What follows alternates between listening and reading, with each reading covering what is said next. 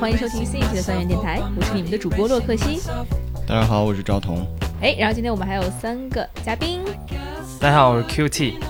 大家好，我是 T T。大家好，我是软毛。这小金就小金，你怎么改 QT 了？我用我的那个公司名字的缩写了啊。啊，那我们不好叫，就小还是叫小金好了。然后就是今天我们想做一期比较走心的，因为有有两期我们的节目都出现了一些问题，就是音频上面的问题，就是都是很棒的两期节目。然后我们在备受打击之后，我们决定走新一期，可能是最近笑得太嗨了，然后就遭到天谴，让我们就是我们慢慢的沉淀一期哈。那今天这主题其实就想说，呃，来源的灵感呢是呃，我们前两天就是端午节的时候，我跟 T T 还有一些朋友，我们一起去的那个阿那亚戏剧节嘛。那当时有一个北影的老师也跟我们同行，嗯，然后这个北影的老师呢，他就说他每一次认识新的朋友都会做这样一个活动，就是每一个人轮流说三个他们迄今为止觉得会比较对他们有用的一些人生道理，或者比较他们认为很有哲理的，可以跟大家分享的一些人生道理。那么我觉得，呃，我们其实也可以聊一些这这些比较怎么讲走心的话题，因为我觉得大家也都是很有深度的人，所以，所以就是今天也是今天我赵哥笑什么？刚才赵哥就觉得自己没有深度呗太呗，有深度了，然后，但是我觉得今天我请的嘉宾，包括软毛，今天还在不停的看书，我不知道为什么，现在还在翻书。备课呢？像你，对，就像是你，就软毛是一个很爱看书的人，然后也是很文艺的一个女生。然后 T T 其实虽然稍微的就是肤浅一些吧，但是我，哎，能骂人吗？然后，然后就是虽然说是嗯稍微肤浅一点，但是就是也是算是有思想的一个人，对吧哎，你先说一个事儿，你最近是不是沉迷于酒精？我沉迷酒精应该不是最近一天两天的对呀、事你儿。这对呀、导致你这大脑 沉迷酒精跟肤不肤浅有关系吗？你你迟钝了，你已经你知道吗？我觉得沉迷酒精比沉迷男色好一点。我觉得也是我也。没有沉迷男色，哎我，们没说你啊，对什对，么？是是是，嗯我是一个非常佛系的人，就是，所以我们今天就是，好了，言归正传，我们正经点儿啊，真的是说好走心的，怎么走点心，走点佛系肤浅的人对，然后？我就先讲第一个我觉得有道理的这个事情吧，就是一个就是，嗯，我的一个第一条就是，因为你不是那个人，那么所以不管一个人做了一些什么样的事情，其实你很难去，就都不要去 judge 他，就不要去去评判一个人的好坏，在你没有经历这个事情之前，如果你经历过，你可以给他一些什么建议或怎么样，但是在你没经历，然后你只是作为一个旁观者，然后你觉得自己很聪明，或者觉得自己很站在道德制高点去榨着一个人的时候，我觉得就是这样的行为，我觉得是在在我看来，就我原来我小的时候特别喜欢黑白分明，就特别喜欢就觉得说，哎，这事情就是错的，你怎么能这么干？嗯但是现在我不太轻易这么去说了，他会这么这么去做。我可以说我讨厌这样的行为，我不喜欢你，但我不会去再说，嗯，就是你这样就一定是错的或者怎么样。就因为我也不敢保证，就是以后我不会去理解这件事情，或者甚至是自己会成为这个里面的主角。就是我慢慢成长到现在，我记得在很早之前吧，一段时间，我一个很好的朋友，然后他是当时是被一个说不好听了，你可以管他叫说包养，就有的有的朋友用这个词用说是包养，但我不这么认为，我认为他们当时是在一个交往过程中，只是交往，那么。这个女生呢，虽然没有那么喜欢这个男生，但是那个男的可能年纪比较大，四十了。嗯，他我们嗯我知道你要说哪个故事了。对，然后嗯，不是，就是 没有很精彩，就是因为我是我很好的朋友嘛，所以我觉得当时就会后来后来事后有人说他被包养什么的，我觉得其实真的有一点过了，因为我觉得他当时也首先他们两个都是单身，那不，那个男的是不是单身其实我不知道，因为男的其实蛮神秘的，就是那个到到我那个朋友到到现在的也不知道他当时是不是已婚了还是单身了，但但那个男的好像老想跟他结婚，所以我觉得应该是单身的。然后男的就是大比他大十几岁啊，当时可能四十了，至少是四十了。然后呃，可能一出门就每次一出门儿，嗯、一天就能给他花一百万。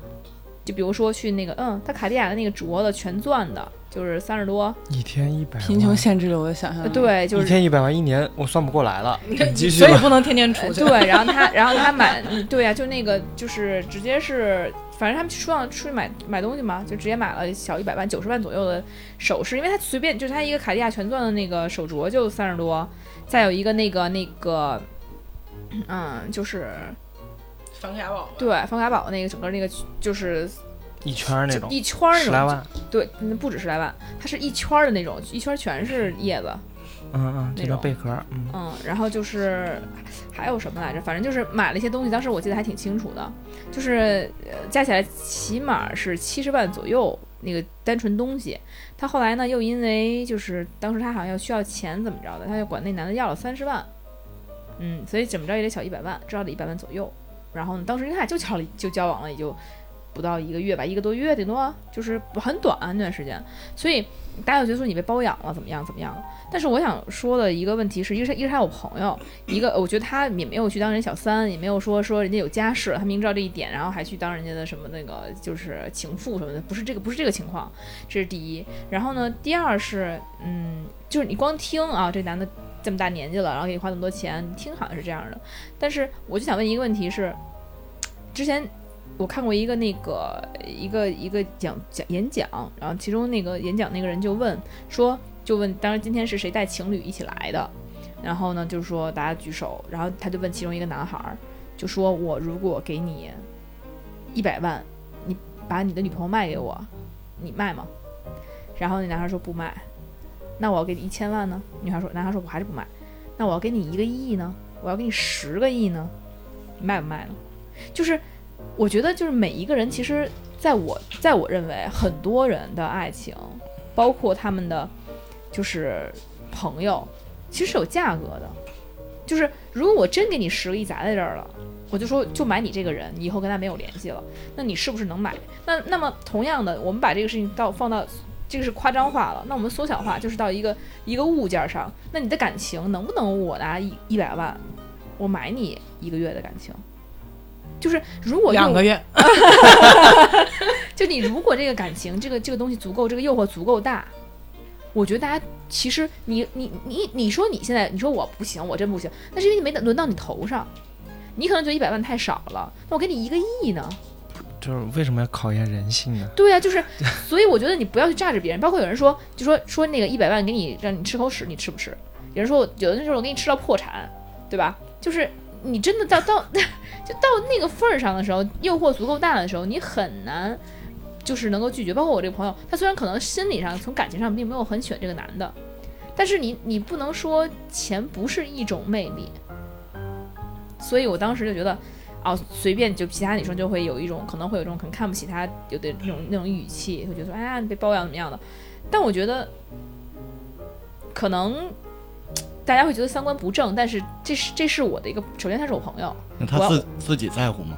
他当然在乎，当然在乎说他被人谁愿意是被人说包养啊？但我觉得严格意义上讲，我我其实我不知道包养算是一个什么样的概念，但是我觉得严格意义上讲说两个人自由恋爱，然后只是说这个男的比他大很多，然后愿意给他花钱，这是包养，我觉得也也有点儿过我操包养，应该就是之前就我们俩说好了，就是我们俩嗯这个关系是以建立的金钱，我给你那么多钱，让你刚你刚刚说他俩在一起多长时间？也就一个月吧，我觉得 就包养了一个月是吗？不是包养，就是后来那个就是反正包因为后来那那 就是后来那女生也也也就是怎么讲呢，就是也不太就是想继续不是，发展他又不不太喜欢那个男的，然后这个这个过程只有一个月，我觉得这不叫包养吗？要不就叫商务陪伴那伴。他自己哦他自己给这一段感情，就是他觉得成立的，呃，原因是什么呀？哎，你那我问你们一个问题：假设说有就是关于包括结婚，有些人就说我跟这人结婚，其实我也没有很喜欢他，但是他这个条件不错，那结婚，那你那那不就长期包养吗？照照你们的想法？呃，我我们首先、嗯我们没有对这个事情先进行任何价值评判啊，我们只是嗯在问问题。但我是根据你刚才说的那个例子，我倒觉得有点启发，就是其实从一段感情中，或者说不论一段感情还是从任何事情中，他获得快乐的，呃，原因有很多种，就是比如说有情感上面互通的快乐。有你说物质满足上的快乐，嗯有什么什么样，只要你自己想明白了，你要获得什么样的快乐，而且你自己能接受你的这个选择。I mean，就不是说你明明选择了一个物质上满足的快乐，但你还得你不能接受，其实你不愿意或者是不好意思去接受这样的自己的选择，然后还非得希望别人都理解为它是一种感情上的快乐。对我就是他自己清不清晰他自己的快乐原因是什么？他很清晰他自己快乐原因是什么。我觉得就是，唉，可能我是觉得，大家在不了解这个情况或者很具体情况之前，就只是很妄下断论，就是他就是被包养了。嗯其实我是觉得对他来说不公平的，因为其实也没有怎么样，只不过就是男的年纪大，然后给他花钱花的多而已。嗯，当然了，可能是因为我的是我朋友吧，所以我的角度会是这样去想。但可能赵像赵哥说的那也对，赵说那你这还不是包，你这是什么？对吧？就是你你这所以说就是说啊，那人就是会被这样随随便去榨着的。但包括，但是我在想，如果有一天我遇到一个男的啊，我不我我可能没有那么喜欢他，可他呱给我甩了一个亿过来，嗯当然这是夸张话啊，嗯，那我会不会跟他好呢？那必须跟他好，就是都不用一个亿，五千万。那五千万足以太便宜了，太便宜了。我所以我就觉得每一个人都有都是有这个限度，就你去榨着别人的时候，如果你有这个机会呢，比如有一个男生就一个男的就直接给你刮一个亿，一天给你花一百万，对吧？那你一天一百万，一个月你看三千万，对吧？也也是很多。我觉得这都得图啥？对啊，都得图啥对啊，就是你有的人图感情，现在有人觉得说，有之前我还是非常唾弃，就是图物图物质的我想问为什么呀？为什么不能图物质？嗯，因为我觉得你说爱情嘛，谈恋爱嘛，你不谈嗯物质，就是你既然是恋爱，那你加上物质东西就，当时年轻嘛，就会觉得你这东西很不单纯，很不纯粹，嗯很不好。但是现在我觉得并不如此啊，就是你有的人谈，有人图这个人帅，有人图这人对自己好，有人图自己物质，其实我觉得都是可以的，就是你图一样都是可以的，只要你不要去欺骗。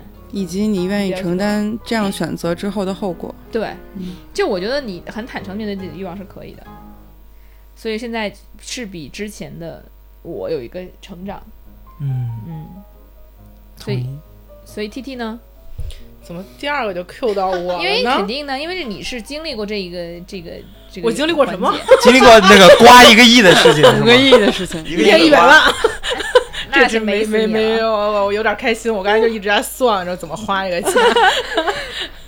啊、那个，我先说第一个啊，其实这期节目我特别想录，但是特别不敢录的原因，就是因为我很怕自己会变成那种就是满嘴大道理的油腻中年人。因为，其实你不要怕，你已经是了。呃，因为 怕真的人一上了岁数就爱讲道理。我觉得其实很多道理我们总结出来说出来建议别人，其实是有的时候是自己还没有做到的一些事儿。然后，但是我说第一个啊，就是呃跟职场相关的，呃这句话其实也不是我总结的，是我看一个别人说的，他就是说呃大事儿。呃，跟着你的心走，小事儿跟着你的脑子走。就是我听到这句话的时候，其实我已经经历过这件事儿，但我觉得他总结的很好。就是这个事儿是，呃，其实一开始我工作的时候，从一毕业就进了广告公司一个乙方。就大家觉得，在一个人的职业路径里，作为一个乙方的人，你迟早是要进甲方，对，这才是你最后最好的职业的归属。所以其实我也是跟着这条路，然后进了一个某大厂。但是待了半年之后，你会突然发现，就跟你想象的不一样，你在这儿并没有自己想要的那种成长，所以这时候你就会进入到一个两难的境地。你是觉得我应该继续在这儿熬下去，听大家说的，哎，你好不容易进了一个这样的公司，你以后肯定就是比较稳当，然后又真的不忙，还是说你选择逆向的一条路，我回广告公司？就是我当时其实纠结了挺久的，但是我最后还是选择了回广告公司，就是并不是因为对，如果你要不回来，你都没有今天在录节目的机会了。就是你他妈在杭州，对，就是对，是呃，当时我是觉得说，嗯、为什么？就是因为如果按照我的脑子去想的话，我绝对要继续苟在这个大厂一直苟下去的，因为那个呃，就是金钱的路径和你职业的路径，你是可以看得非常清楚的。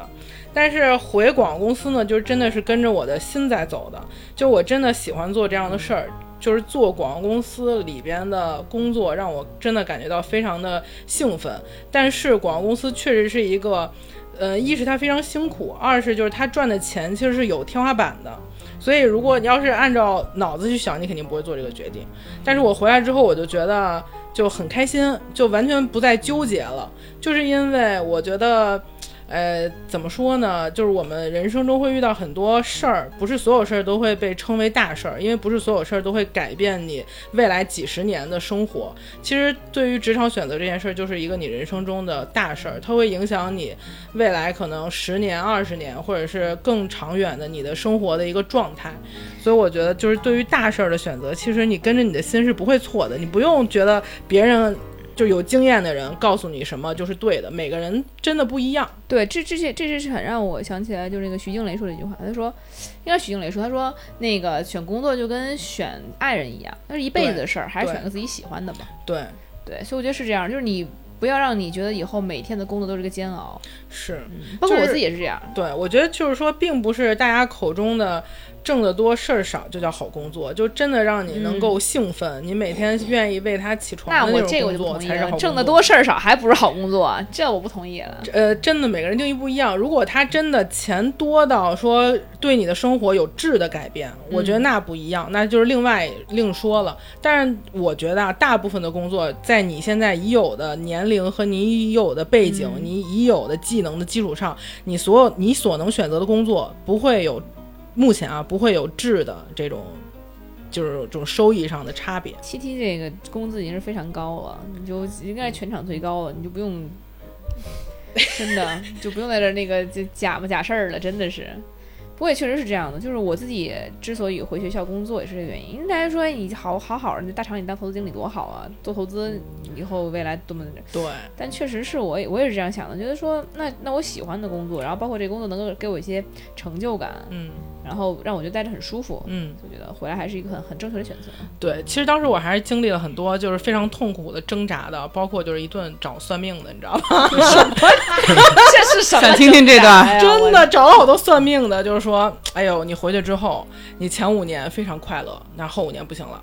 你留在这儿，前五年非常不快乐，后五年就好了。我当时面临的一个最大的抉择就是，我要近五年的快乐，还是未来五年的快乐？我后来想，不一定能活过五年。后来想重新算，重新算一算，对的，必须活在当下。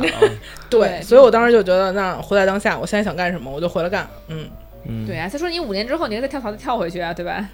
对，我觉得到时候再说。就每个人，嗯，就是你，就算你自己，你每一年的想法也都是不一样的。真的，对，活个五年再说，我同意。对，先快乐五年再说，管他呢。哇塞，我们这是我们这帮人在讲道理吗？今天，我天啊！那我接着 T 的职场说一个吧，小的 tips，我觉得小金说，嗯，有一件事情就是我最近觉得真的还蛮有道理，在你做事的事情，你因为职场你会面临很多同事，然后老板。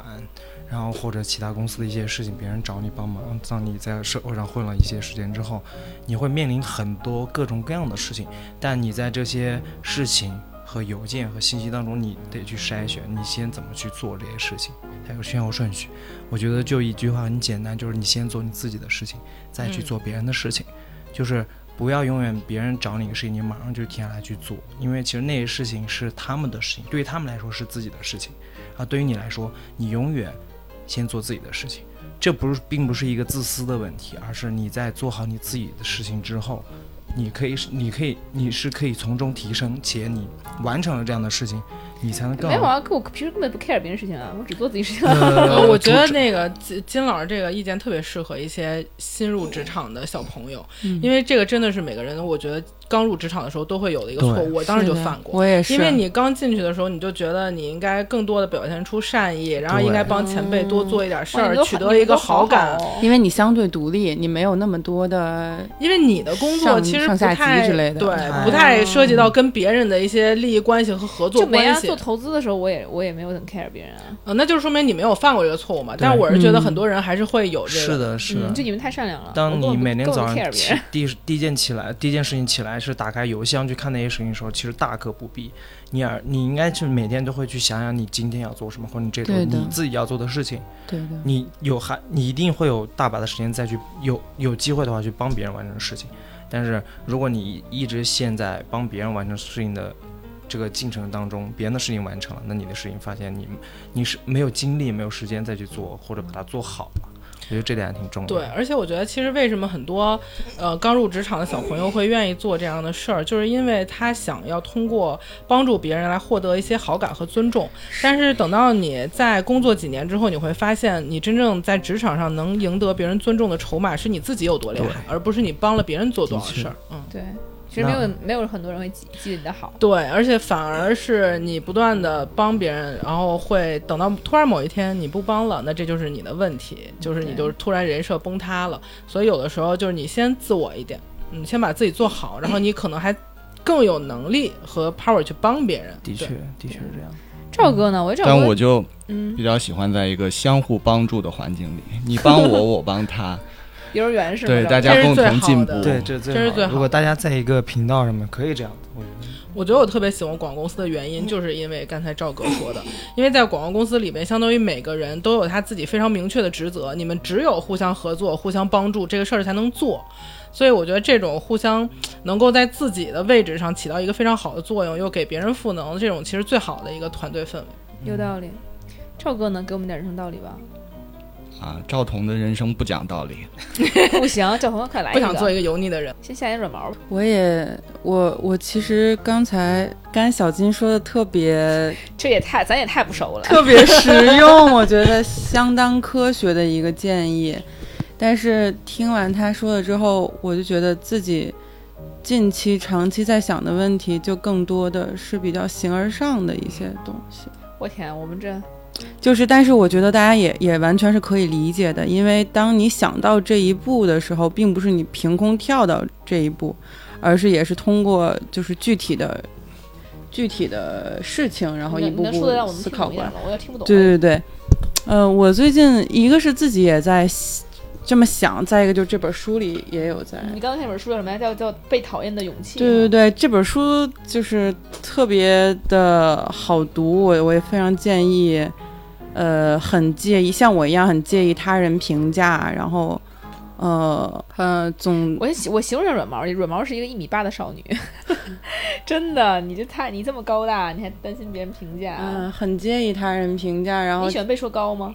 啊、那倒无所谓，我觉得你会讨，你会觉得哎我不想那么高，是吗？这个倒不是很不是很那个啥，我不是很困扰我。觉得我更多的困扰在于，比如说你对自己有一个期待，但是你发现你离自己这个期待总是很远，或者说，呃，那每个人都是这样，我总期待自己是亿对万富翁，总是。那倒可能更多的是人格上的一些事情，或者是性格上的一些啊你对自己要求那么高吗做做事方法。有我，你知道我是，你记得之前我跟你聊说，嗯对于职场上面的事情，我有很多很多感悟。嗯你知道问题来自于哪儿？就是这本书是来自于阿德勒那个心理学家的一个继承者写的一本书，嗯然后他就说，有一个理论，就是一切的问题、一切的苦恼都来自于人际关系。哦，所以说有这么一个理论出发，那大对，然后就会问说为什么来自于人际关系？就是因为我们经常会太在意他人的评价，然后或者说，嗯那你觉得孤独的人就没有烦恼是吗？呃，并不是因为有关系。因为对，因为即便你现在此刻是自己一个人，但是你你并没有脱离整个这个社会环境，所以你并不是一个信息的绝缘体，所以这个假设就是一个人是一个绝对孤立的这种假设是不存在的。所以不论你到底是在人少的地儿生活，还是在人多的地儿生活，你都是在跟其他人有联系的。嗯嗯，我想说的是，就大家因为都有这样的困扰嘛，就是我跟别人的相对关系，比如比如说，呃，我我很讨厌我们办公室的这种生态环境，嗯哼，然后我自己一方面会呈现出一种我不愿意跟你们相处的一个状态，我另一方面又在反思自己是不是我有问题，为什么其他人都能接受这些，比如说肤浅的聊天，或者是别人都能接受这种捧领导臭脚的现象，为什么唯独我不行？是不是我有问题？不是很多人都不行。呃，对对对对，所以就是经常在这样的那个这这种自我否定和否定他人中反反复复，真的是一件挺痛苦的事情。然后呃，刚才想说的是什么来着？就是说，那你现在有应对方法？呃，对对，我对应对方法就是我们不要，就是不要沉浸在一个原因论里面。什么叫原因论？是不是讲太多了？没事，你讲。我有点像有点像上上课，我已经上哲学课，不有点像教会，然后大家在相互传教一样。对啊，那种戒酒反正就协会。瞎聊嘛，我觉得有一点感想在那个分享。那那天我们聊的时候就觉得很像戒酒协会的，然后两个我交谈，们当时一直在，戒酒对，先当时一边喝酒一边聊这个话题。对，然后我今天没喝一周了啊，我这个牌儿办十四天。没事没事，这样这样这样，我多讲我多讲两个，让你们有时间去思考哈。嗯讲我再讲一个，就是其实刚刚 T 姐提到了，就是我觉得就是作为因为我是老师，其实我这一个职业就会很常给别人一个建议，但我觉得就是确定不是无人子弟？我我一个人生道理就是不要轻易给别人建议。嗯就是之前威尔史密斯受采访的时候呢，然后他就主持人就问说，既然你儿子也进入娱乐圈了，你也是娱乐圈的人，那你觉得是不是你会给你的儿子很多建议啊，包括他怎么走这条路？威尔史密斯说不是的，其实我能做的只是支持他所有的决定，嗯但我其实不是会去给他任何建议的，因为他说当年我在考大学和去艺考的这个所谓的艺考吧，那么就是说去当艺人就是这样的，进入艺术艺术学院的这个抉择的时候，他母亲就说啊，你应该去大学，这样才会有出路。他说，这对于我母亲来说，这是个百分之百正确的一个建议，就因为像他和百分之其他百分之八十的人，可能去大学都是他们最好的选择。对于我母亲来说，这也是这也是百分之一百正确的一个选择，对于她来说是对的，但是对于我来说呢，却不是。那那我如果当时去大学，就没有今天的威尔史密斯。所以说，他就觉得也是一样，就是说，不管这个道理在普普世之下有多么的正确，那么对于个体的不同来说，它可能都不是一个绝对正确的一个选择。那么，我也非常的遵循这个这个这个这个这个道理。我我其实给我学生建议的时候，我不并不会给他们任何建议，我基本都是把事实摆出来。比如说，如果你以后选这个行业，这个行业会是什么样的？现在市场是什么样的？我把这些事实告诉他们。那么作为他们来说，你们想怎么选是他们的事情。然后昨天我正好接到了一个家长电话，那个家长电话，那个家都长大学了还给老师打电话，真的对，就是这样。因为我当时是因为我也是一个班的班主任，我不仅上课还是哦然后班主任。然后呢，当时那个他加我微信的时候，他那那他他妈妈加我微信说我是谁谁的妈妈。当时我觉得哇塞，完了，我这因为为什么呢？因为这男孩一直想就是从艺，嗯他就是不想要那个就是不想上学了。也上也上学，但是他会就是经常找一些自己是做模特的，经常找一些这种就是各个的那种机会去做。然后呢，就是我也帮他很多，不管他去参加那个什么各种时尚大赛呀、然后帮走秀啊的一些机会。然后最近还帮他签了一个就是公司，是一个挺大的一个国企的娱乐公司，然后当做去做练习生。然后呢，我就想说，但是他妈肯定是不支持的。那我当时为什么支持他做这个事情呢？是因为首先他自己其实把自己生活安排的挺好的，他不像大部分的那种在大学里的男孩儿，要么谈恋爱，要么打游戏，他都没有。他的学习虽然不是算好的，但是他也基本都过了。我我看出来他的心不在学习上，并且他在就是不断的自己找机会。他也经常问我说：“哎，老师，你说这样的公司靠不靠谱？”就我很知道，现在市面上有很多那种娱乐公司都是蒙人的、蒙钱的。那他与其他在不断的去寻找，他在自己在去就是那个可各种坑啊，他去跳的时候，那不如我给他找一个我觉得是不会坑他的这么一个公司，嗯然后帮他做这件事情。就是，然后他妈打电话给我，所以你当时特别怕他妈 对我找找对你，我怕他妈找我，他这么有梦想，为什么要考你们学校？不是，那不当时因为他现在当时还小嘛，还没得选。你小孩儿父母让他考大学，他这么说我去考北影去也不行啊，他肯定就是考传媒去，他肯定就是考正经大学吗。北影怎么不正经了？不是我的意思就是不是艺 不是艺术生嘛，啊这意思，对吧？所以就是我当时想说，那那既然如此的话，那我就不如作为一个老师给他一个正向的引导。但是他想要做这个事情，我不像不像你知道吗？他妈打电话过来，还还好他妈也没有那个就是 就是兴师问罪，就是特别搞笑的他妈说，呃，听说那个我我们那个谁谁谁呃暑假不回来了，他说老师。给他找了一个工作，他去实习，怎么怎么地的。我心想，我就明白了，因为正好就是在那个暑假时候他要训练，嗯，他们练习生要训练，然后我就跟他说：“那个阿姨您放心，这是一个国企，这个这个确实是有这么回事儿。说我说这也不算是我给他找的，但是就算是我给他介绍的吧，就是他他自己愿意去做的。然后，然后当时我就很害怕，但他他妈的说就说哎老师你你你还是要那个引导他，然后学习，不能把学习给耽误了。我心想，我就跟我就一直在劝他妈，我说其实每个孩子有每个孩子自己的梦想，他如果是不愿意做这件事情的，你去你去跟他说这是正确的，那没有用。对你直接跟他妈说，阿姨，你孩子学习没救了。没戏，干点别的吧。干点正经事儿吧。对，我想其实当时我其实也是这个意思，就是说你他毕业了，这样又怎么样呢？就是你找一个社畜的工作又怎么样呢？我说现在自己能够就是做模特啊，挣点钱什么的，然后自己能够有一个梦想去追寻，这也不是个坏事儿，他也没学坏，我觉得这对个没问题，而且我觉得其实挺难得的，因为大部分人上大学或者是甚至工作前几年都根本不知道自己想干嘛没。错我觉得这个小孩已经知道自己想干嘛了，已经真挺难得的，而且为之挺幸运的，我觉得很幸运。碰到你这种老师也挺幸运的。真的这句话大可不必了。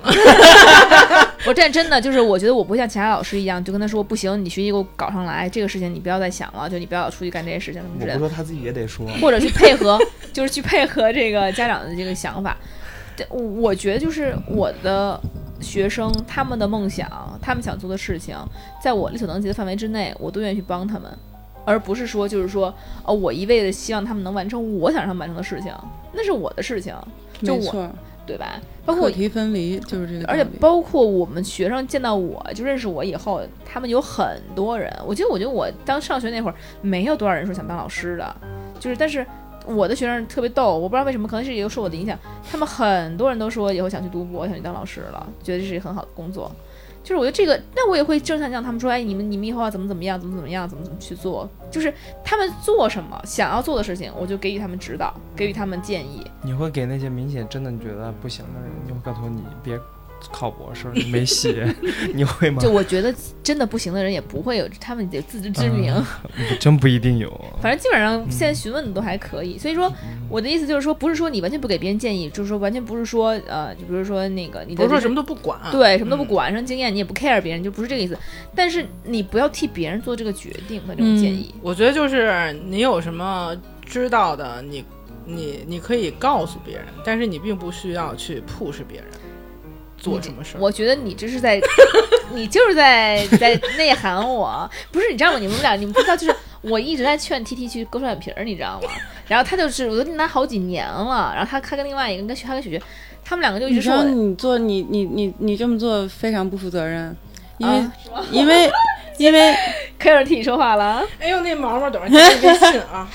你说要受皮肉之苦的人是他本人，嗯然后要承担后果的人是他本人，切实的，比如说这种眼切实皮儿的利益也是你，切实的眼皮儿的变化给人带来的，给这这个人生这个生活带来的影响，也都发生在他本人身上。你不能替他去预判。对，然后吃回扣的是洛克西。知道为什么那么 push 了吧？嗯，你简直太绝了，绝绝子。就是，但是就是最近我要布置他另外一个一个整容项目，就是。哦，对我，我其实是觉得，别听他的，别听他的。你看看，嗯，不，你你你看我听出来了气体肯定是有个独非常独立人格的，能给他忽悠了，能给个大学老师忽悠了吗？就好，那 T T 来一个，啊、来一个我觉得这个就是对我自己非常受益的一个我自己嗯总结出感悟出来的一个小道理吧，就是嗯、呃这个针对友友谊啊，就是其实我觉得友情是一个就是有条件的一个关系。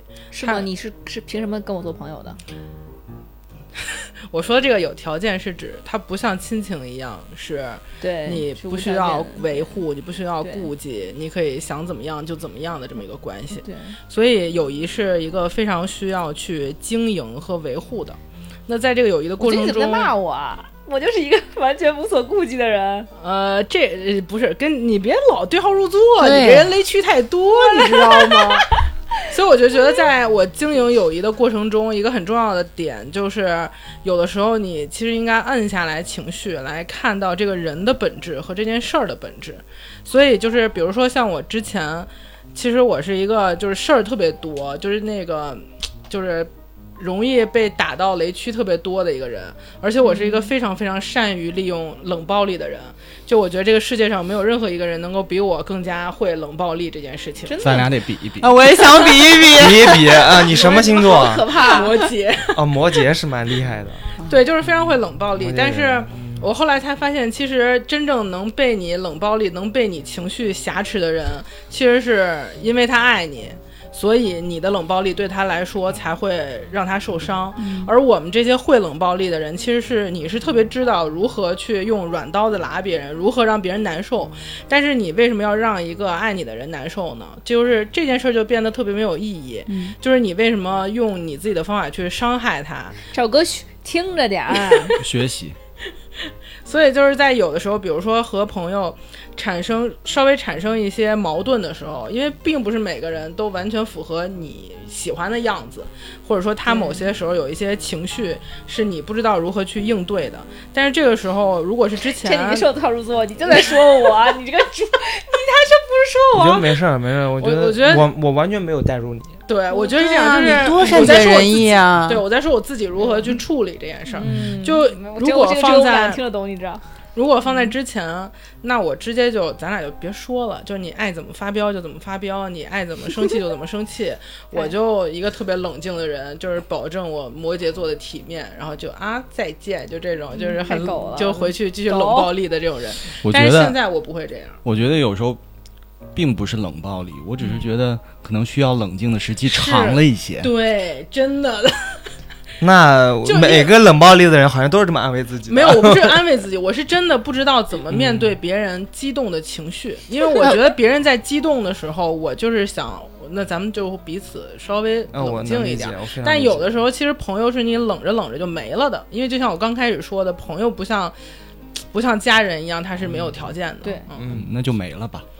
没有我就现在觉得很珍惜了。现在觉得就是嗯朋友是非常值得珍惜的。就是你为什么跟这个人做朋友，你要一直记得。就像比如说你谈恋爱，你爱一个人，你要一直无论什么时候跟他吵架，都要记得你你为什么曾经最开始为什么要爱他。那我觉得我嗯我都我这样在冷静，你都不来哄我，你就不是我朋友。不，我觉得你你这赵哥是这样的，真的没有赵赵老师的冷，赵老师的冷赵暴力谁在骂人，你知道不？，我觉得是这 样。我觉得赵老师的冷暴力，他是要求安慰的那种冷暴力。嗯，但是我感觉我的冷暴力是真的想要大家彼此冷静，我并不需要你来哄我的那种。对，嗯嗯，是的。那高老师是吗？高老师，我有点高老师不是。这样的，高老师高老师是喜欢所有的事情都一定要在当下去解决。师，高老师那种如果被冷着冷着，会去哄别人，还是说我不会去哄别人，你会等别人？我会让别人去哄别人。我然后为什么？然后我就直接我就说为什么那个那个 就是让去别人哄别人，或者别人去骂别人，然后让那种就是让别人帮我解决这件事。对，为什么刚才洛克西觉得我在那个嗯影射他？嗯就因为上周我们就有一又因为有一点小事儿就不是很愉快，但是当天晚上呢，我是觉得要冷静的，然后我就走了。但是我其实知道洛克西是那种有什么事儿必须要当面解决，如果他今天晚上不解决，他其实会有点难受的。所以我当时回去之后，我是主动给他发了一个微信，就来说这件事儿。所以我就觉得说，我不我是不想让他当天晚上嗯难受。其实，其实这个事儿我说还是不说，对我来说没有没有任何关系，因为我就是一个要冷处理的人。但我当想到这件事对他有关系的时候，我就觉得那就发吧，嗯因为你其实并不是想不要这个朋友了，或者说怎么样。而且即使再不愉快的时候，其实你知道，比如说这个人是为你好，或者说你们成为朋友的一个原因和这么多年不容易，你就没有必要说为了争这口气就 我跟你说，怎么怎么样弟。弟，不是你光你，我最近跟他们都吵架，你知道吗？我跟你讲，我要向你学习学习。就是各种但是我也在想一个问题，是不是会把有一些人惯坏了？你知道吗？不会，别骂我。啊，我觉得是这样，就是真的到他，比如说真的被惯坏了的时候，其实可能你们彼此也知道这个友谊就结束了。对嗯的确。在你觉得你愿意惯着他的时候，那你就惯就好。嗯嗯，，同意但是确实有的时候会会结束在一瞬间。是嗯我很同对意，。是，就是我有讲话，之前我还在跟那个朋友讲，就是说，他说就是我有时候急起来的话就很绝，我老爱撂狠话，嗯，就比如跟小金就说，我说再也不理你了，我再也不带你玩了，就会这样，然后就跟跟跟那个之前跟朋友说，我再也不就没有你这样的朋友了，不是朋友，就其实我自己在想说，嗯，虽然当下真的很生气，然后觉得对方很过分，但是其实也应该去懂得，有成年人了，有些事情不要做这么难看。说话不要说那么难听。对，就是不要，以及不要，我特别怕别人情绪激动，就我根本不知道怎么处理别人情绪激动的时候。嗯我是一个吵不起来架的人，而且我就很怕，就我我和洛西发生一件事儿，就是当时他在那个路上跟别人发生一些争执，嗯，我靠！我当时就觉得，我的天哪！哎不要在马路上吵架。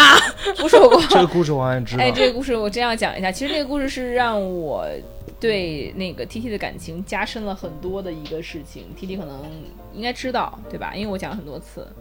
就那个时候是怎么回事呢？因为我也就比较年轻，然后也没有很年轻啊，也大概也就三十七八岁吧。然后那一次是怎么回事儿呢？是当时，呃，我从这儿到优公桥那块儿本来挺乱的，优公桥，然后我们到到地儿了，本来约 T T 还有那个雪雪他们吃饭，然后结果，然后就就停那儿，停那儿完以后，我就下车嘛，我把车门打开了，打开了呢，那个老就是后面有一辆那个电动自行车，就一个老头儿带老太太就开过来了，即如果说就正好那个车门就碰着他了，如果说是我开门碰他的话，相当于会把他扇到地上。你懂那个作用力吧？嗯是侧面会把它扇掉，但那个老太太不是，那老太太是膝盖的前面磕到了，所以是什么情况呢？所以是我开着车门的时候，那个老头儿没有估计好距离我车门的位置，他距离短了，他过去，老头儿那老太太腿没过去，就他磕到我的车上，相当于说是，对。但是当时就是我都说的很清楚了，我说这个不是我撞你，是你撞到我车上，你没计算好距离，然后呢？老太太就一直就是跟我这儿对骂，说你这怎么怎么这样，怎么这样。我当时说的很清楚，我就跟他解释解释。更让我生气的是什么呢？是警察来了以后，那个司机，当时我们打打滴滴嘛，就为了逃避责任，就说哎呀，可能是溜车了，可能是他碰的老太太，就是把所有的责任都推到我，因为他怕老太太讹他，你知道吗？结果呢，就是老司那个警察就说就先听着，听完之后写完笔录，就是说那跟我说，你走吧，说没事儿，这个说那个乘客没有责任，所有责任都是司机的。就司机全责，对，然后司机就傻了，因为他因为他把所有的事儿都揽到我身上了，相当于就揽也是揽到他自己身上了。结果我走了，他跟我说说那个那个，你要是呃你你不能走，你得跟我一块承担。我说你要是不撒谎的话，我们可以承担，但你都这么着脏我了，你还想跟我承担，不可能了。但是在我这个争执的过程中，T T 做了什么呢？我以为 T T 是那种就是。可以帮我上刀山下火海，拳打敬老院那个，然后这么脚踢幼儿园那种的角色，你知道吗？就是起码是以后就年过半百的时候能帮着打小三那种角色，你知道吧？没想到天天当时这个方法是跑了，真跑了他，真跑他来了，他他来看了两眼，然后就赶紧就跑了，跑了过了一会儿又回来了。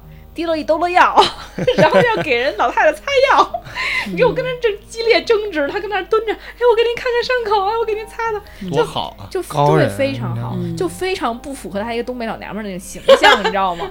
就在我看来，就是就你就是看，就大家会看他的这个形象就不符合一个因为我是觉得一，我实在看不了别人在大街上对骂，的确有点不起面，没有摩羯用。座这个，就是我这个是开玩笑，这个是开玩笑。我当时想的是，就是这件事儿能怎么快的解决？因为我们当时发生这件事儿的时候，我们还不知道司机全责，所以我觉得可能我们多多少少，如果那。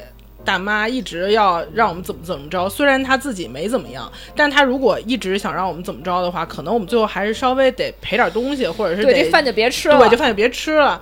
所以我就觉得怎么着让这大妈开心了，让她把这事儿缓和了，能哪怕说，哪怕说最后我们肯定要赔钱，那也也行。但是你不用这么激动，就是这件事儿可以用比较软化的方式来老太太解决。老太太稍微，因为她当时特别激动，已经 T 做公完全关的吧，啊，不是太牛逼了，这 绝对是，我觉得可能这非常完美处理这个对，然后其实。我还在想说，一个真的能够为你去打小三的姐们儿，当然她也是真姐们儿，她能帮你，但是一个能够为你向小小三下跪的姐们儿，可能不能不能这，我跟你讲，不一 帮小三儿找下家儿，哎，收回收回收回，我我可能是会跟我可能是会跟小三儿谈判那种人。嗯，就就是他是真，我能够感觉到他是真的想为我解决这个问题。对，他是不管，就是如果是我，可能就是不管是撒气也好，或者说去冲动去骂帮他骂也好，那我觉得可能是我对于来作为我来说是是容易的。对，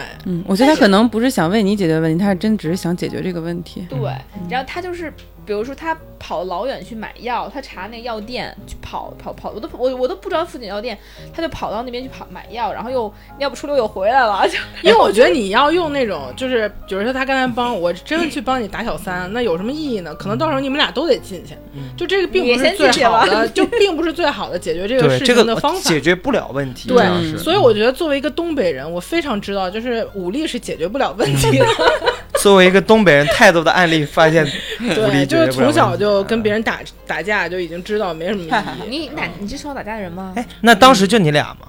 没有，还有还有哦，那还行。如果想你把他一个人放那儿，那真是不知道会。当时还有几个朋友在他旁边，但是就是大家都比较，当时在我旁边都比较，只有 T T 是非常冷静。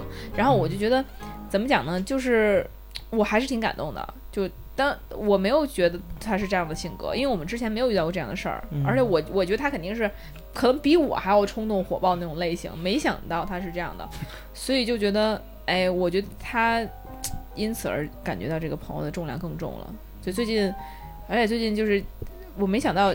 这里虽然跑题，但我其实就顺这个聊，给你表个白，就没想到 T T 这这两天跟我说，就说，呃，之前他因为我直接会问 T T，因为 T T 是一个朋友很多那种人，你知道吧？很受欢迎，尤其很受 gay 的欢迎，也不知道为什么。然后他的朋友就很多，然后他在朋友圈经常发各种朋友，然后我就我就问 T T，我说我在你这个心中到底有多重要什么的，然后 T T 就说。说他前几年也想问我这个问题，就是说在他在我心中排第几这个问题，然后后来他觉得这不重要。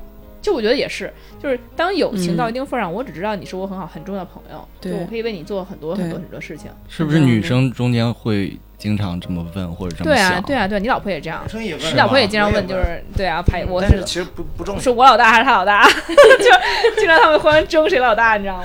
对，是就是，嗯，但但是我觉得就是我现在成熟了一点，就是听过 T T 那样说，我成熟一点就是说，朋友在我心里只有说你我你是我的好朋友和你不是，对。对你是我就可以为你做很多很多事情，那你排第几都不重要。对如果就是说你必须要在对方心目中排第一、第二，那你才能为他付出，那这种可能也不是特别好的朋友，就是也没有那么需要有一个条件。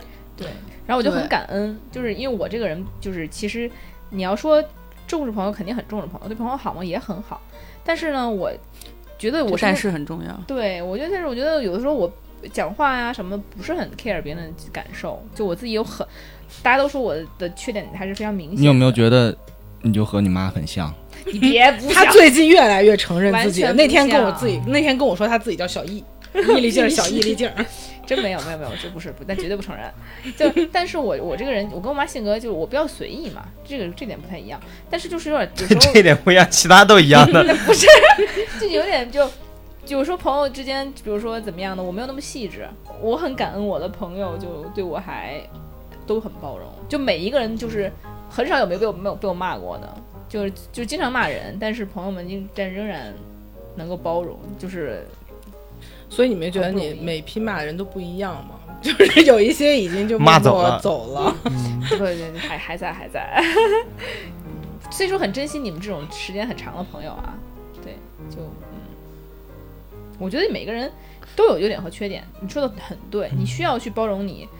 你当你发现你的朋友有些缺点的时候，包括你的爱人有什么缺点的时候，但你要知道他也有优点啊，对他的优点远远是可能是远远是比那些缺点要珍贵的多的。对对，而且我觉得就是很重要的一件事儿，就是，呃，你不要太妄图去改变别人，就是你只能改变你自己。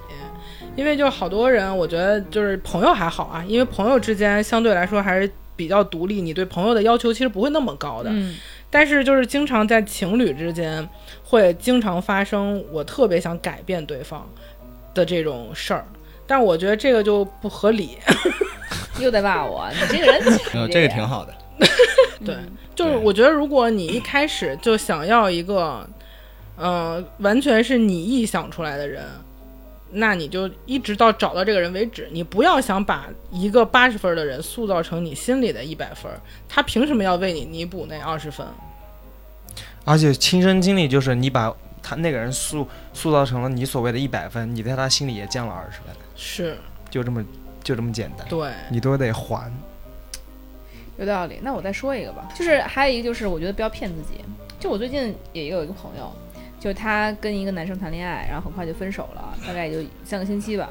就当时我跟他谈，他之前跟我说这个事儿的时候，我就跟他说，我说这男的吧，风评就不行，男跟女生的吧乱七八糟特别多，女生换女朋友换的特别快。然后呢，就是，而且去年还发生一件事儿，什么事儿呢？是他跟这个女生暧昧了几个月，结果突然转头跟另外一女的好了。然后今天又来找他，我说都发生过这种事儿，你知道他不靠谱，而且一个人是否真的喜欢你，你应该明白的，就那种被喜欢的安心和肆意妄为，和那种就是无所顾忌，和你现在那种没安全感、摸不透，觉得觉得可能就是把握不住，担心未来，这根本不是一个状态。我说你如果骗自己的话，那这事没没办法。但他就说不行，我如果不好一下，我就不甘心。因为男孩他可能觉得啊，他们条件啊怎么怎么样都还比较合适的，他还是会想要试一下。我说如果你抱这个心态，后来果不其然，他说他我知道你骂我也是为我好，但是他还是好嘛。然后呢，就是然后我们就一块儿去玩狼人杀有一天，然后那个我朋友们几个朋友，小金看她男朋友都说，就哎我就小金和她和她男，朋友，她 男 看着她男朋友，小小小金看着她男朋友，小金是直男，虽然说我不管他 gay 蜜吧，但他其实直男。然后，然后呢，小金就他们就说说这个人其实不太行，看着就不行，不是什么好人。那那其实当时我就也在想说，但这话我当时没跟他说，结果没有两天他分手了，后来就跟我说。哎呀，确实啊，心理上总觉得没有怎么不自信啊，跟跟他在一起总觉得他好像没有那么想。我说那你就是不要骗自己，下次不管是事儿还是人，当你觉得这个事儿不对的时候，就停止，就别再做这件事儿了。你就你知道这事儿哦不靠谱，然后呢，你要再去，因为你想做，你就劝自己找蛛丝马蛛丝马迹，然后就支持他能做下去的理由。我觉得这就是非常离谱的，因为我们其实已经够大了，我们没有那么多时间去浪费。结果他说你还好，你可能谈了不到一个月就分了。如果你谈更久的话，那可能就更不靠谱，是够大了，嗯，对吧？那个其实这一点，我觉得女性会在感情中习惯性自卑，我不知道为什么很多。但我觉得不是的。但是你如果一个这么说吧，一个舔狗狂疯狂舔你，然后你就不自卑了。我觉得小金这么说，可能是因为就可能是不是你跟因为你女朋友的问题啊？这当然肯定是有一些我们都个例是迷之自信的人，但我觉得可能是就是对于爱情这件事儿，对女生来说占的她生活的比重相对来说比较多。是嗯，有可能她因为比较在乎。对，而且其实说实话，我觉得男的也不帅，然后也觉得说说有钱吧，也也还好吧，就是说。但你就是这样，你没办法叫醒一个装睡的人。什么时候他自己觉得不用再骗自己了，他自己就会对起来了。嗯对，我觉得就是不做错误的决定的第一嗯条就是别骗自己。洛克西真的做旁观者，就是别世界第一大清对，我觉得这件事儿 每次就是落在洛克西身上的时候，他都是他自己就嗯。嗯黏黏稠稠、拖拖拉拉。对他自己的 事情，他那个粘粘度特别高，你知不知道？嗯，怎么老无话可说了呀？这期节目没法说了，真的是我想讲讲道理就在骂我。但是我觉得就是太多的人道理要要有应用场景嘛。对，但是就是不要应用在我身上，好不好？没有，我刚才说过嗯了，就有的时候，其实我们现在自己讲出来的，觉得很正确的道理，是我们觉得它真的很对，但是同时自己又不一定完全已经嗯能做得到能做得到。对，嗯就其实经常会骗自己的，就比如嗯觉得觉得经常觉得，哎呀，当时他在骗自己的哪点呢？他觉得，哎呀，我也不亏啊，他可能刚跟他在呃刚刚在一起的时候，就送他一些可能五六千的礼物，刚在一起一礼拜吧。那确实是不亏呀。对呀，他说，哎，那我，然后你要说，包括说浅显一点儿，就是他要睡你，你还睡他呢，当时就成年人嘛。当然这个话题我们就十八岁以下不要听啊。就是，但是我我就觉得，但是不一样啊，这是这个亏是你内心的，你觉得你这你缺这五块五六块钱东西吗？你不缺，你缺这一睡吗？你也不缺，没有必要，就是。因为这个不甘心，然后把自己的心态上折磨，那心态就不好啊。你这么说吧，他这个经历过这件事情之后呢，他就更加的频繁的跟我说，他赶紧去变漂亮，赶紧去整容。就是他其实把你的好不容易建立起来的一个心态都给你搞崩了。是，对，其实你说是不亏吗？其实所以这个就是你不要跟消耗你的人在一起。嗯，对对，所以我觉得就是，包括以后也是，我就他他也跟我说以后互相提醒啊，因为大家自己特别容易骗自己，嗯，但旁观者呢就是能够看清楚，就防止防骗，就大家一定要但事实上，其实他也不是说因为你的建议而不跟这男的在一起，而是他自己突然有一天觉醒了。所以有的时候这种事儿真的是劝没有用。所以我觉得朋友之间，啊，是他是他就是说那男孩要分手，是，嗯那你看还是被动觉醒，所以我觉得有的时候就朋友之间特别要讲究一个就是分寸感，就是你该给的建议肯定是要给，但是你要让他自己去理解理解，你让他自己去做这个决定和觉醒。不是说有三种人你就一定要离开他吗？嗯一个就是不爱你的人，然后瞧不起你的亲戚，和不尊重不尊重你的朋友。哎，我靠，嗯，完了，老骂我，你看你怎么总对号入座？人我别对号入座我说正经说话不是那个，不是，就是你的人生。就我最近会看那个，不是看了一点小金，老说我不尊重他，你这是知道吗？这是真的，嗯、他无法反驳，你知道吗？就是，嗯，我我我我，哎，如果嗯。他给出了很明确的需求，嗯，比如很明确的就是需要尊重的需求，嗯，那你会怎么样？他们好像也没有，就是我觉得其实是这样，就是大家对尊重的理解不一样，对，就是可能可能小金觉得那个洛克西这么跟他说一句话是不尊重他，嗯，但可能洛克西说这句话的时候并没有不尊重的这种心情在，嗯所以有的时候其实是大家一个方式方法，对，就是说你能对提出来，就是说你以后别这么跟我说，对。他也能接受，我觉得这样是最好。对，就比如说我现在就在不断的暗示洛克西，以后不要 push 别人，觉得跟他可以明干示啊。得漂亮，对，所以我觉得他能接受，嗯。那他就接受。但如果他接受不了，我也可以无视他的 push。我觉得这就是大家对对相处的相处的一个方式，就是你慢慢会找到和这个人这种性格的人相处的一个方式就好了。就到最后大家都不要介意，彼此没有心里没有芥蒂就好。你你不要想什么，但是你不说出来。好？就是你有一群有发展性思维的朋友，嗯就是你不发展，别人在发展。就你你你你你想想这个事情，你真的是 哎，命好。小金属于那种天天被我骂的类型，他现在已经学会了无视了，你知道吗？这种，而且就我我觉得他是很积极去理解你，并没有恶意。对，其实有，但是 大家现就学会不去在意你。对，但我觉得就是这样，就是如果你们能彼此磨合就磨合，如果磨合不了，到某某一天彼此受不了了就分开，就也无所谓。对，也无所谓，听众佳宁那边乐都不行了。佳宁内心 OS 就 I can't agree with you more。对，对，对无法更赞同我了。对，其实 那个实际上就是这个，因为是这样，就是因为我觉得我的情绪表达很直接，对，就我爱你，我喜欢你，是我好朋友，我也要非常直接的跟你说我爱你，你是我好朋友。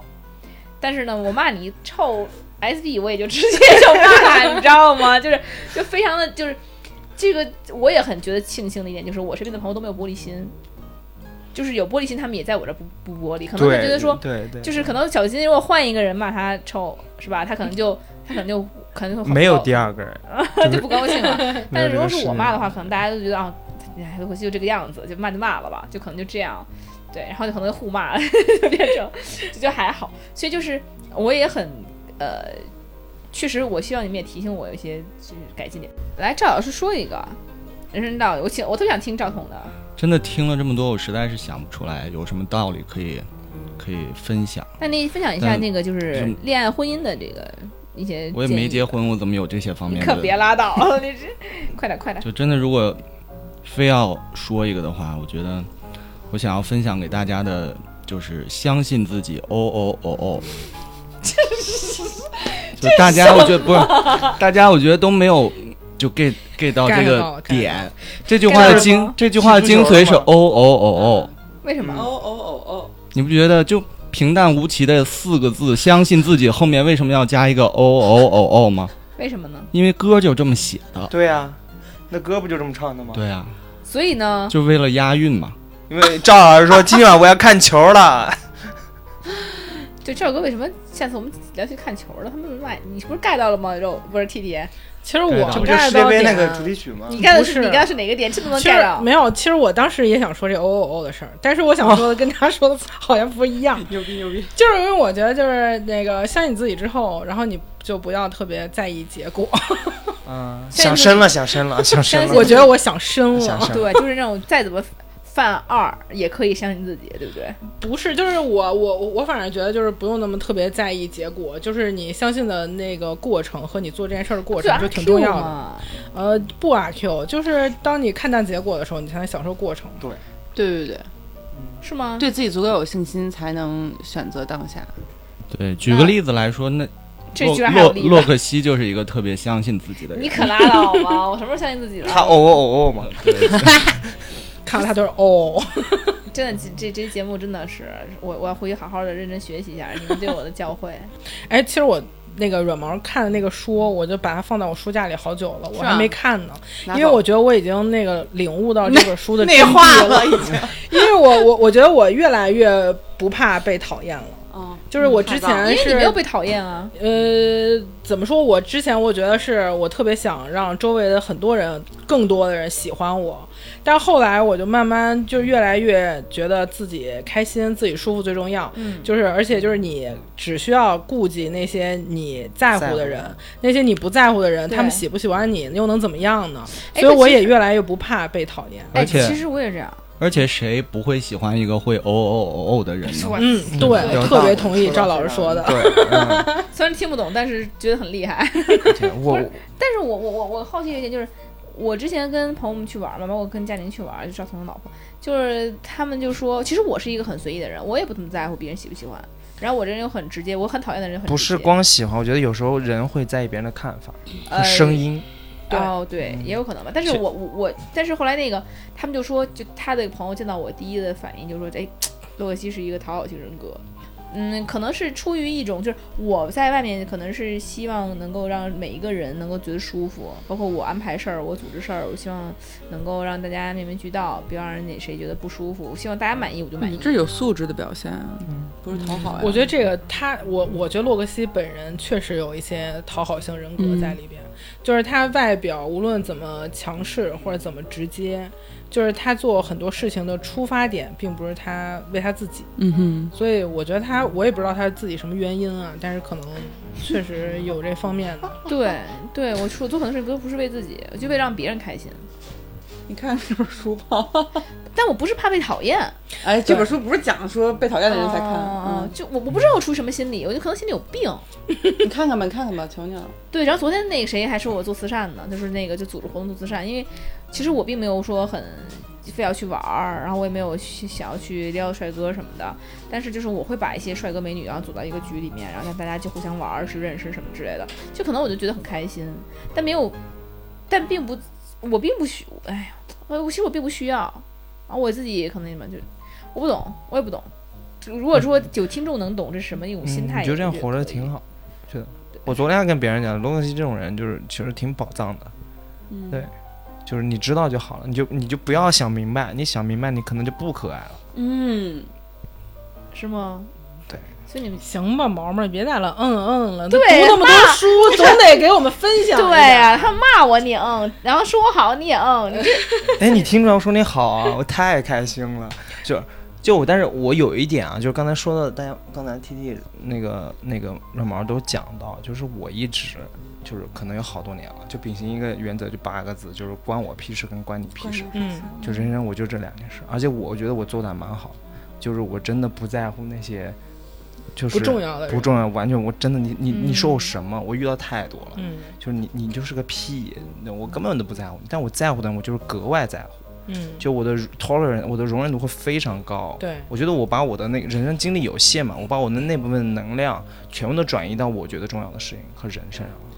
对，但其他东西对我来说没有任何干扰。我觉得我很快乐的点在于，你就是怎么形成这样的品质的？我我我觉得不敢岁数到了，我对，可能岁数到了，就是自己是一个想很多的，然后以前就会觉得受别人影响，这个东西对我来说没有意没有用，就是嗯很多情绪跟它是没有用的。嗯对，然后你发现，哎，你发现你把精力转移之后，你会发现这些东西你用在了全大部分都是有意义的事情上，它对我来说是一个正向的一个输能。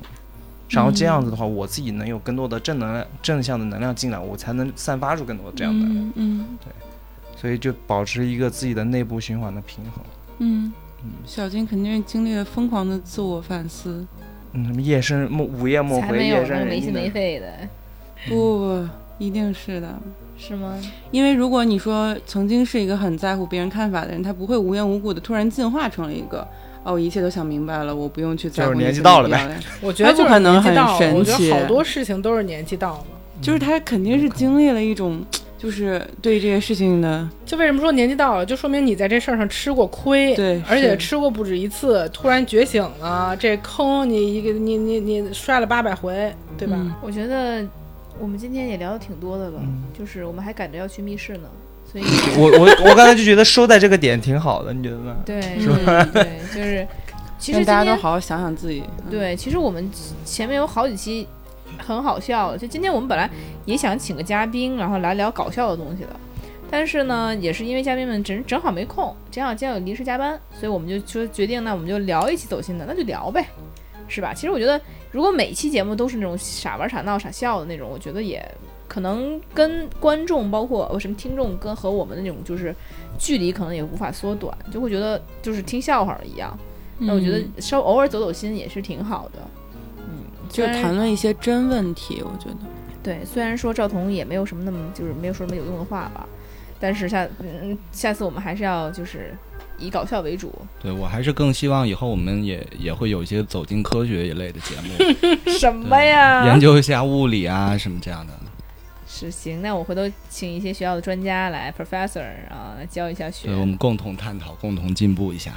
对，那我估计你就直接睡着啊，真这不会，所以我还是很感谢大家今天能聊一期非常就是温馨的，就是其实很可惜是今天没喝到酒，应该边喝酒边聊，没关系，我们这一趴可以等到那个晚上的时候跟 T T 他们再去聊，然后也希望以后的大家不要说只能够接受就是哎呀傻玩傻笑的这种节目，也能接受我们有的时候想要去聊一些感悟的那种哎节目，对，那我们就下期再见吧，下期我们会聊好笑的啦。拜拜拜拜拜。拜拜。